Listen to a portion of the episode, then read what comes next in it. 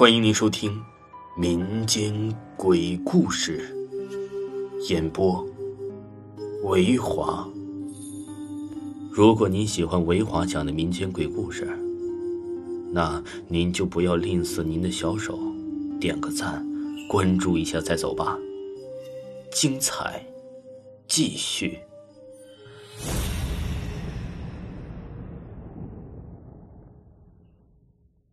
不孝子的忏悔。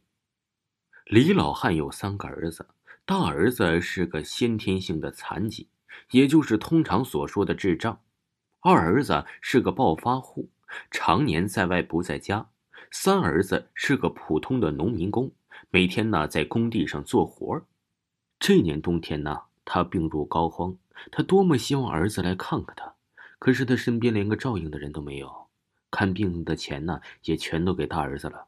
他的老伴儿便给他的二儿子打电话，老二啊在那有一搭没一搭的说着，身边还传来了好几个女儿的嘀咕声，接着就是一帮人的吆喝，还有碰杯的声音。老伴儿叹了一口气，便挂断了电话。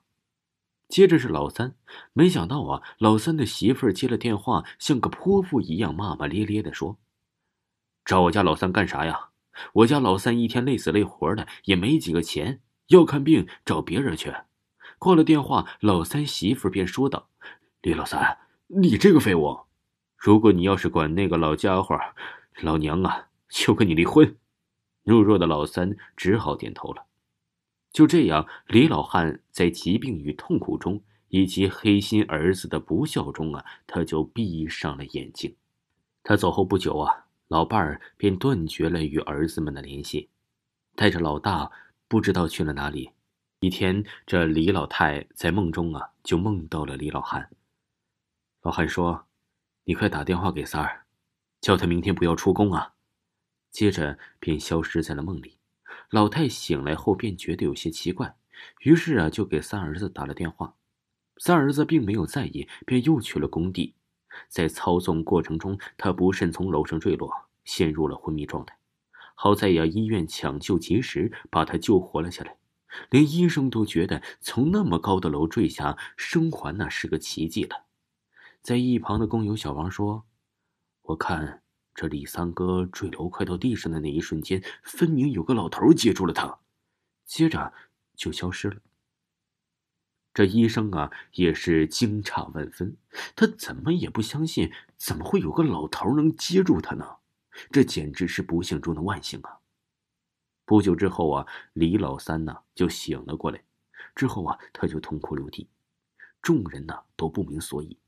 他说他在梦里梦到了他去世的父亲，是父亲知道他命中注定才该有这一劫呀，才救他于危难中。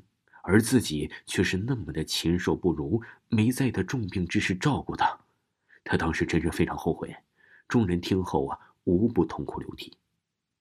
他们都到李老汉的坟前叩拜，忏悔自己的不是。晴朗的天空中突然下起了雨，好像是李老汉呢当时在哭泣一样。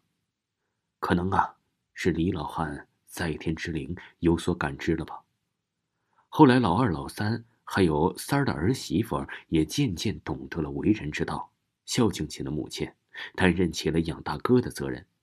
这个家呀，成了别人眼中最羡慕的家。听众朋友，本集播讲完毕，感谢您的收听。